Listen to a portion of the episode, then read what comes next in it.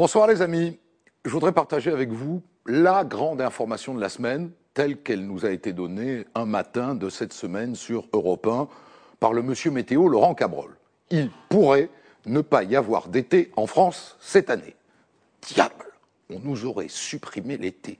Pas de bras, pas de chocolat. On passe directement à la case automne. La vérité, c'est que le monsieur n'en sait rien du tout. La météo est une science absolument imparfaite. Elle a déjà du mal à nous dire le temps qu'il va faire demain. Elle est absolument incompétente à prévoir le long terme. En revanche, ce que les médias adorent, c'est jouer avec nos peurs et avec nos angoisses.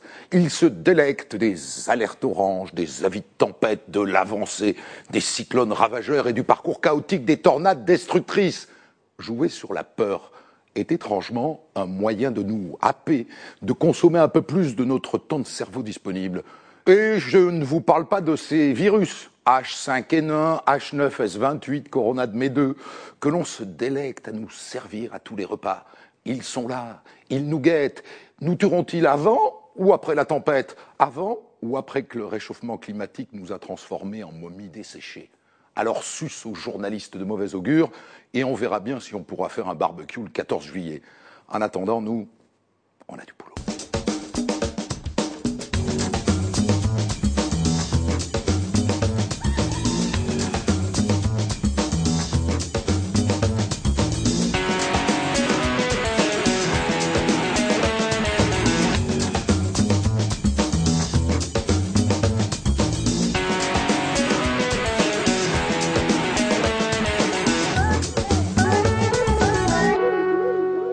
Sans eux, cette émission ne serait rien. Voici la bande de ce soir. Calixte Beyala, écrivaine, bonsoir. Bonsoir. Joseph Massescaron de Marianne. Bonsoir. Le rappeur Rost. Bonjour. Et notre chroniqueur stagiaire, on peut l'appeler comme ça, cette semaine, Guillaume Perrault, qui est journaliste politique au Figaro. Bonsoir. Bonsoir. Bonsoir. Tout au long de cette soirée, vous pouvez vous aussi euh, débattre, euh, participer au débat via Twitter. Je vous rappelle notre dièse, notre hashtag HD. 23. Alors tout à l'heure, nous allons mettre euh, sur le grill l'ancien député du Nord, Christian Van Est, qui publie ce petit brûlot euh, qui dit merde, parce que c'est ça qui dit merde au lobby euh, gay.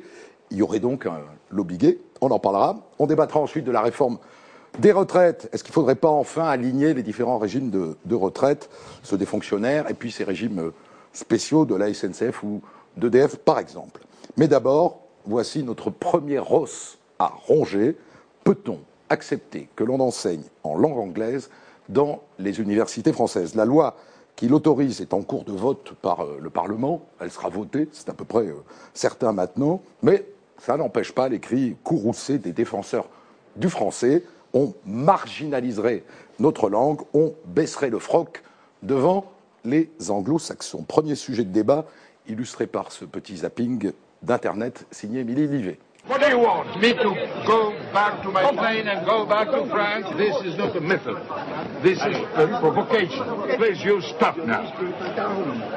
Bonjour. Mr. Prime Minister, I wish to ask you a question. La science française a-t-elle encore le droit de s'exprimer dans la langue de Molière, de Victor Hugo? Ou doit-elle s'excuser d'exister Dans cette grande école de commerce française, le cours de finance se fait en anglais. J'améliore mon français depuis que je suis ici, mais je ne suis pas assez fort pour suivre tous les cours en français. Une pratique réservée aujourd'hui aux grandes écoles et que la ministre de l'Enseignement supérieur voudrait bien appliquer dans certains domaines à l'université. Je serais ravie d'accueillir davantage d'étudiants indiens, davantage d'étudiants coréens, pour lesquels l'obstacle est d'abord l'obstacle du langage. Ils veulent faire une carrière dans le commerce, alors il faut parler la langue du commerce. Et c'est l'anglais. Le premier objectif de cet article 2, c'est d'enseigner en langue anglaise dans des spécialités où c'est nécessaire pour la formation de nos étudiants de comprendre la langue de spécialité. Le prix à payer, c'est celui-ci. Une langue qui ne peut plus dire les sciences de demain, c'est une langue qui s'appauvrit, qui s'étiole.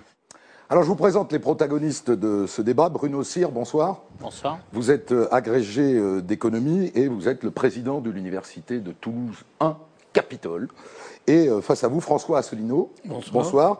Vous avez 58 ans, vous êtes énarque, ce genre de choses qu'il faut dire 56 ans. 56 ans, je vous ai vieilli, pardon. Inspecteur des finances, et vous êtes le fondateur d'un petit parti qui s'appelle l'Union populaire républicaine, qui est un parti anti-européen, euh, et qui a lancé une pétition euh, sur cette à faire d'anglais à la fac, qui a tout de même recueilli à ce jour, moi j'avais 10 000 signatures, c'est plus peut-être? On en a plus de 11 000 et ce qui est à signaler, c'était qu'elles viennent de 73 États du monde. Hmm. Ah, parce qu'elles ne viennent pas que de France Non, grâce à Internet, nous avons de très nombreuses personnes qui ont signé, y compris d'ailleurs des Américains aux États-Unis, des Anglais au Royaume-Uni, et puis des gens sur les cinq continents. Qu'est-ce qui vous fait vous lancer Et puis adressez-vous à votre partenaire de débat. Qu'est-ce qui vous fait vous lancer dans cette bataille, monsieur Asselineau? Euh, tout d'abord parce qu'il s'agit euh, d'un débat qui est biaisé.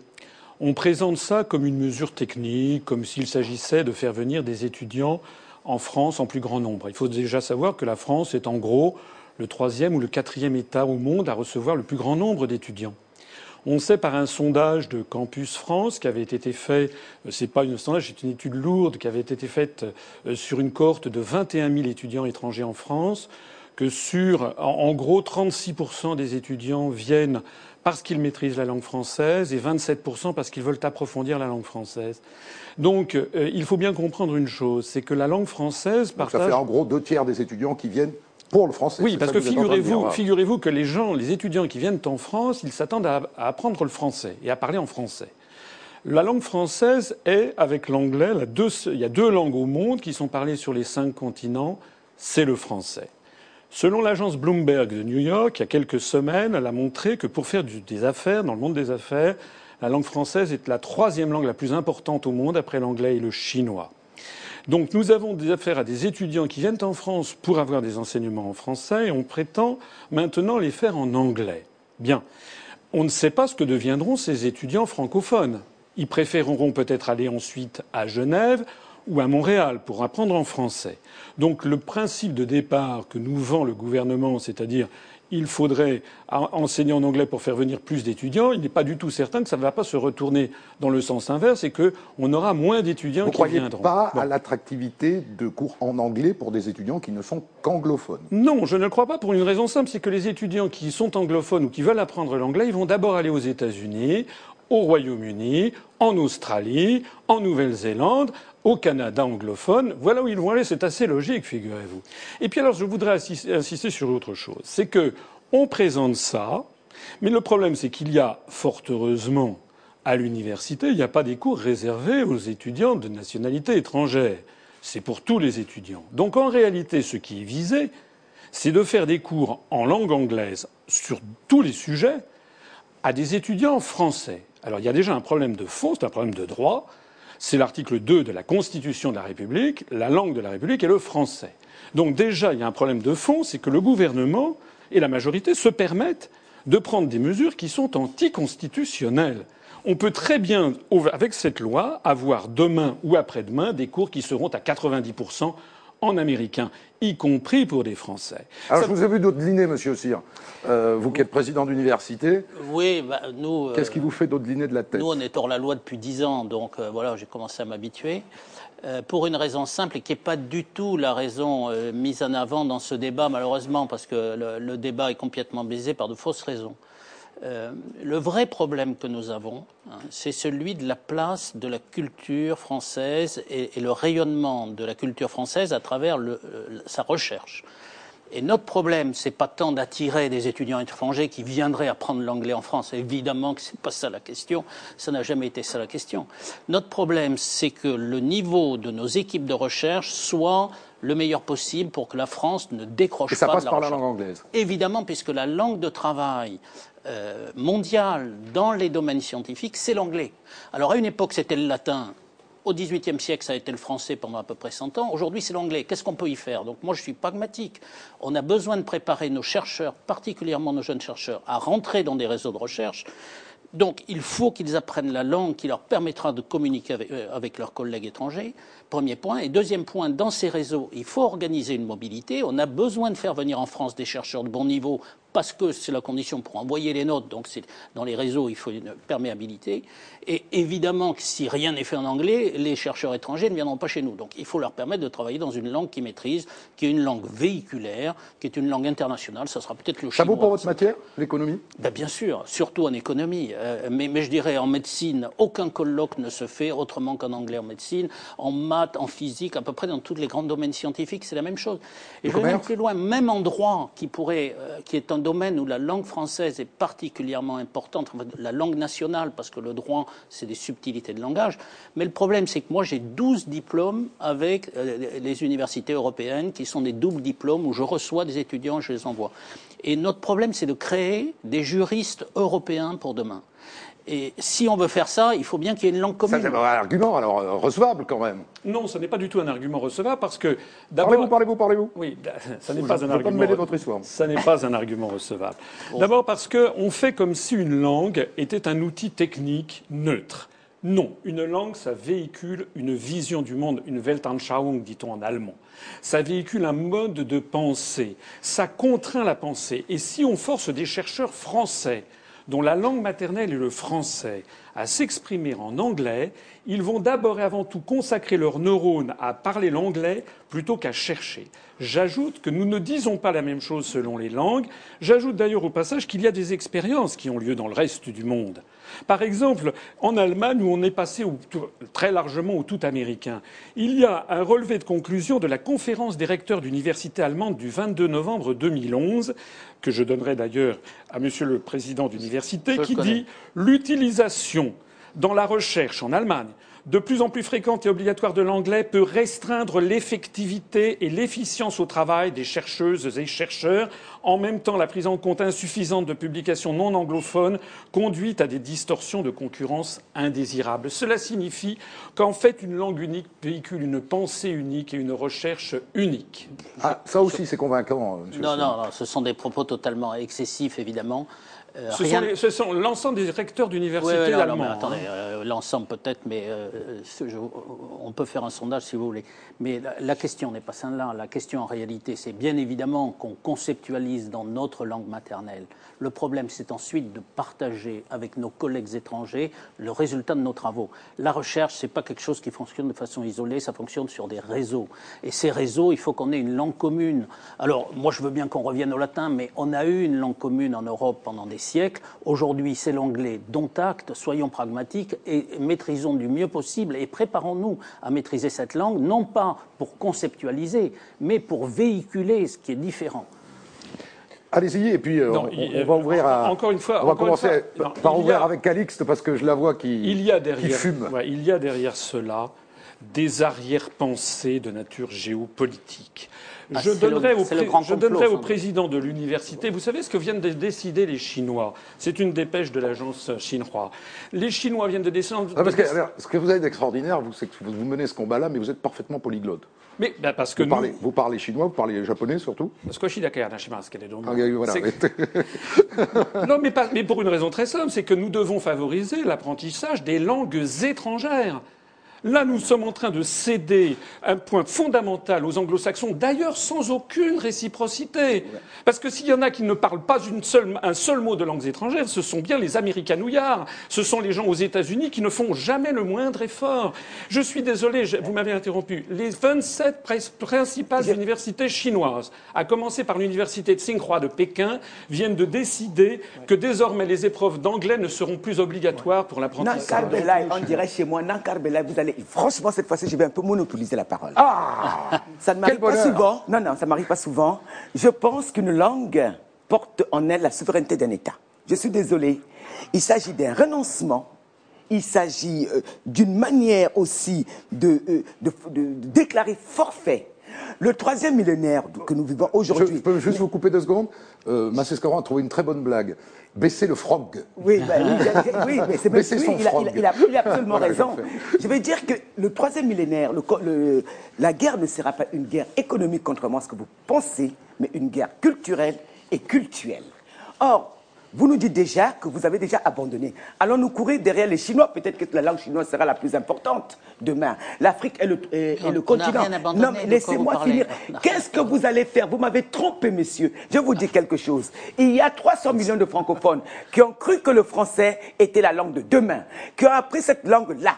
Aujourd'hui, vous leur dites qu'il faut, vous, vous allez parler en anglais. Mais dans ce cas, nous commençons tous à apprendre à nos enfants en anglais. Pourquoi encore parler le français? Moi, personnellement, je ne suis pas française. Je ne parle pas le français parce que j'ai été obligée. Je suis dans une famille où il y a aussi bien les anglophones que des francophones. Moi, j'ai choisi le français. J'ai enseigné à Harvard et j'ai choisi de vivre en France. Parce que justement, là-bas, ils ne veulent pas. Et j'ai enseigné qu'en français.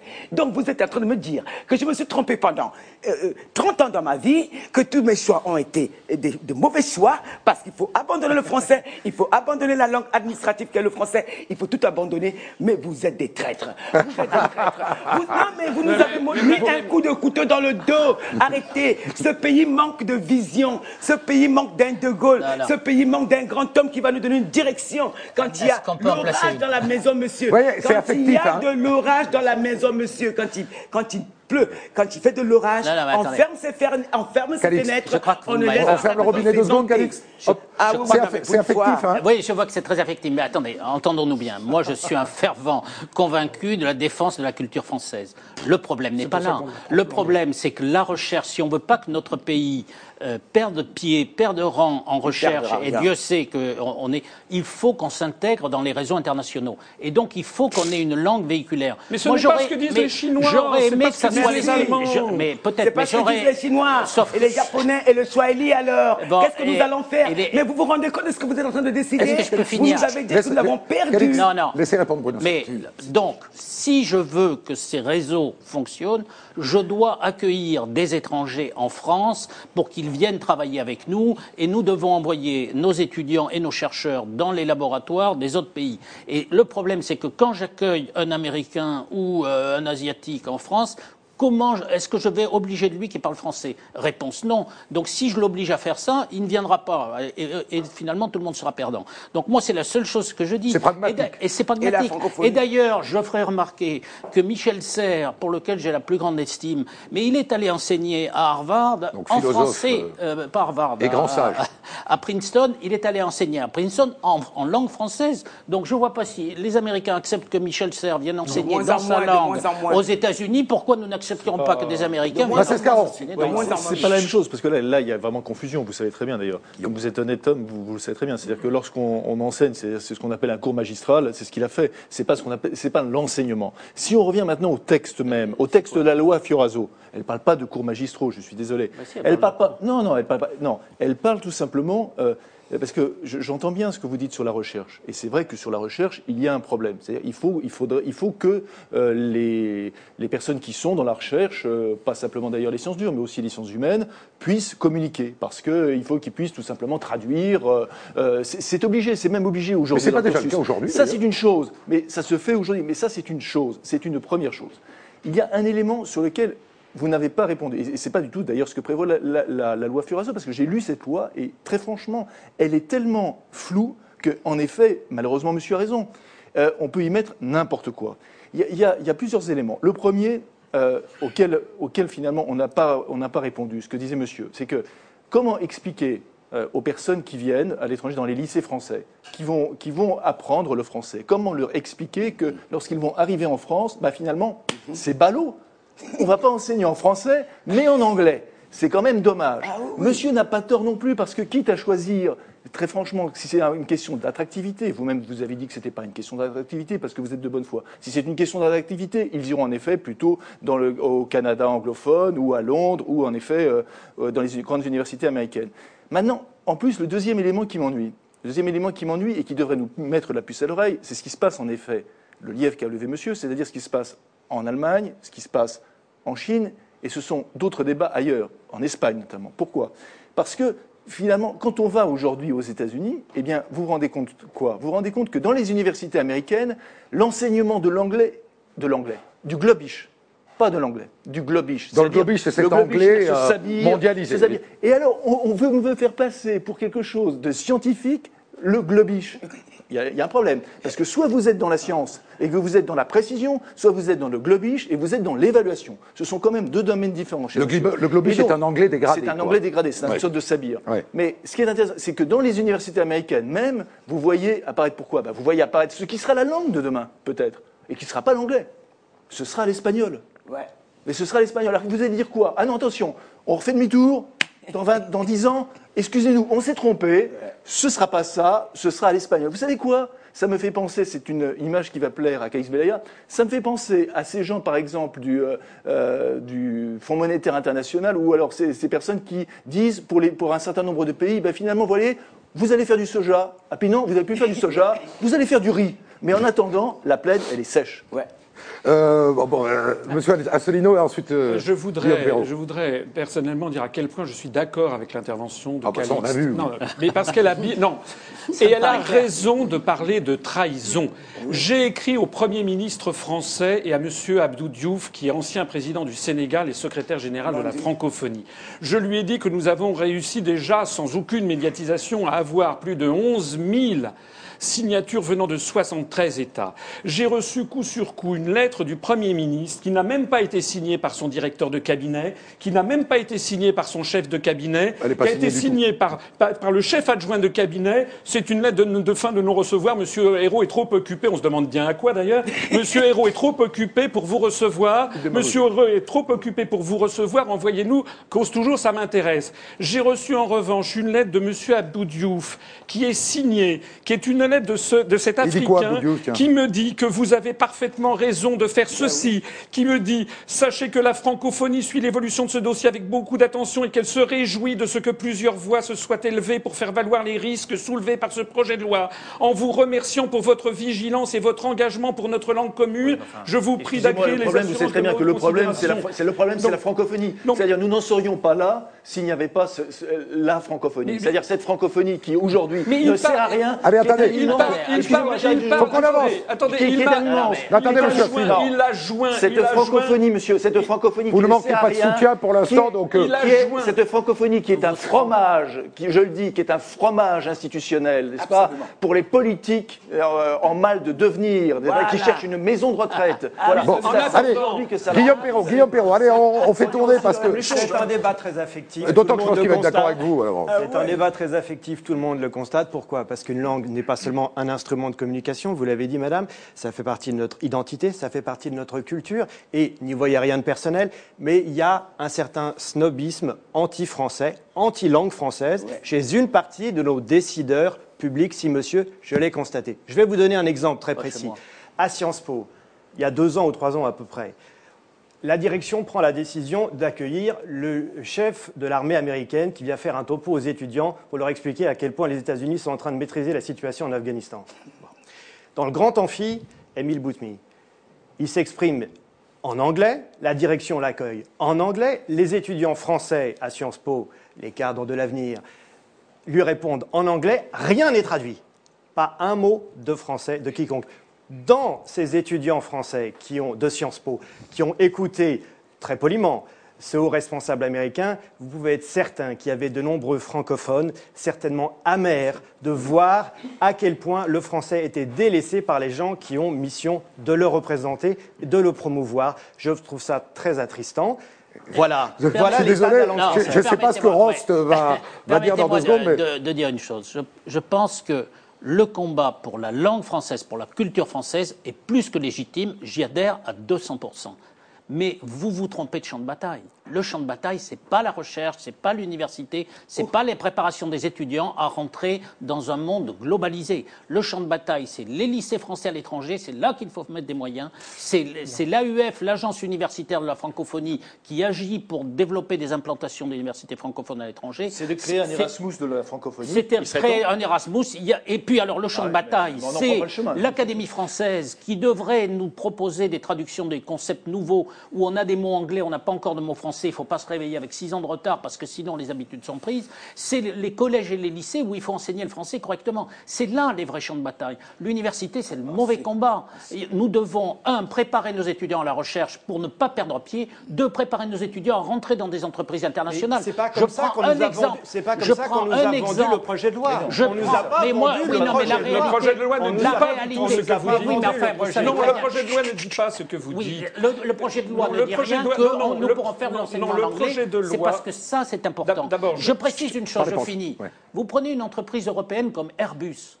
Si vous ne maîtrisez pas parfaitement une langue de spécialité, si vous êtes ingénieur, si vous êtes économiste, si vous êtes juriste, il vous faut maîtriser cette langue-là, vous n'avez aucune chance si vous ne maîtrisez pas l'anglais, de rentrer chez Airbus. Donc c'est comme ça. Pourquoi? Parce qu'il y a, il y a, il y a dix Mais nationalités. faut-il avoir des cours en anglais pour maîtriser l'anglais?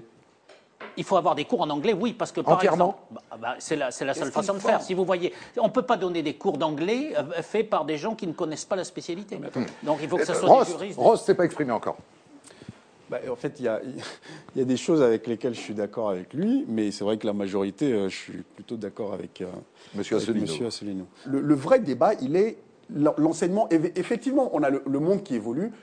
C'est vrai qu'aujourd'hui, les échanges se font, qu'on le veuille ou non, en anglais. Et, et une langue qui prend aussi le dessus, c'est le chinois. On, on le sait très bien. Donc aujourd'hui, comment on fait? Comment on fait pour former nos enfants à affronter ce monde et à s'adapter? Et donc, il est important qu'à chaque époque, on, on s'adapte. Et, et c'est d'où l'importance d'introduire Alors là, dès, vous êtes plutôt dès le primaire. C'est pour ça que je dis qu'il y a des choses avec Ouais, lesquelles, ouais. dès le prim- moi je pense que le travail doit se faire plutôt dès le primaire, où on enseigne et l'anglais en anglais et aussi en français, ce qui permet déjà d'une aux gamins de développer leur flexibilité co- cognitive et en même temps de, de- de- de- de- de se préparer pour affronter ce monde. Euh, J'aimerais bien savoir ce qu'en pense Michel Godet, qui interviendra tout à l'heure dans un débat sur les retraites. Mais il est comme vous, il est professeur d'économie, Ça lui au Conservatoire national des arts et métiers. J'étais en train de dire à mon collègue, essayer de lui glisser une petite idée, c'est que moi je crois qu'effectivement il faut garder sa langue maternelle comme langue de pensée, de construction de la pensée. Je reviens d'une mission en Chine, mon livre sur la prospective a été traduit en cette langue, mais quand je m'exprime dans un pays euh, comme la Chine ou, le Brésil ou la Colombie, je préfère être traduit du français, parce que si je le dis en anglais, je peux le faire, mais je perds les deux tiers de ce que j'ai à dire en termes de richesse de concept. Et pourquoi? Parce que je ne suis pas native, comme on dit, donc il y a des choses qui m'échappent. Quand je fais des conférences internationales, le globish que je parle bien, finalement, fait que les seuls qu'on ne comprend pas, c'est les, Bri- les Anglais, les Britanniques, Absolument. parce qu'ils ont un anglais trop riche que personne ne comprend. Donc finalement, c'est une chance pour le vrai. français que de ne pas être le globish, que de ne pas Donc être vous le n'êtes pas tout à fait d'accord avec la loi. Mais le problème qu'on a en français, qu'on n'a pas évoqué, qui est implicitement derrière tout ça, c'est que chez nous, ceux qui viennent, ou ceux qui sont en France, qui ont fait sept ans d'anglais, ils ne savent pas parler anglais. Parce que les profs d'anglais, ils ne maîtrisent pas l'anglais. Ils, parlent de l'anglais du XVIe siècle et pas de l'anglais d'aujourd'hui. Donc il faut faire, faire enseigner l'anglais en France par des gens qui sont des natives, puisqu'on a l'Europe. Et puis ensuite, on n'aurait pas de problème pour que nos chercheurs s'expriment suffisamment dans cet anglais dégradé pour communiquer, mais pas pour penser, Allez, dernière intervention, monsieur Asselineau, et puis. euh, Oui, non, mais attendez, on, on parle de On choses qu'il faudrait, il faudrait. Si, moi, je parle de ce qui existe, c'est-à-dire une loi. Une loi qui est en train d'autoriser que l'on en fasse tous les enseignements en anglais en France à des étudiants. Il n'y a pas, il a pas de, il n'y a aucune, tout est flou, tout est flou. Ça veut dire que, accessoirement, on pourra avoir des étudiants, c'est d'ailleurs ce qui se passe dans certaines écoles de commerce, des étudiants français qui apprennent le- la comptabilité générale, la comptabilité analytique, la finance, le droit des affaires, le droit, le, le- le droit privé, etc., qui apprennent tout ça en anglais et plus de cours en français. Au passage, c'est ce qui se passe dans pas mal, à l'Institut d'études politiques, ou c'est ce qui se passe dans un certain nombre d'écoles de commerce. Mais si, et depuis dix ans. Mais si, ça- si c'était efficace, on aurait dû assister à une augmentation, par exemple, de notre commerce extérieur. Or, nous avons dégagé les plus forts déficits commerciaux de toute l'histoire depuis Vercingétorix. Bon, c'est pas tellement lié à la langue. attendez, C'est pas lié qu'à la langue. Mais Attendez, ça veut dire. C'est pas lié qu'à la langue.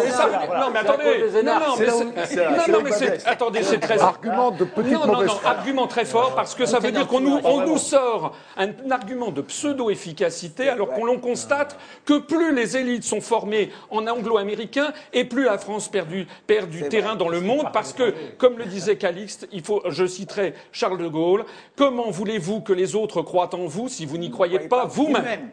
Allez, ben on, va, on va rester là-dessus. C'est pas mal comme phrase. Merci euh, à vous tous. HD23 sur Twitter, hashtag HD23 sur Twitter pour poursuivre le débat, vous exprimer qui que vous soyez, d'où que vous veniez, quoi que vous pensiez. Et dans un instant, on met sur le grill un ancien député du, du- du Nord qui dit, qui dit merde et qui dit merde au lobby gay. À tout de suite.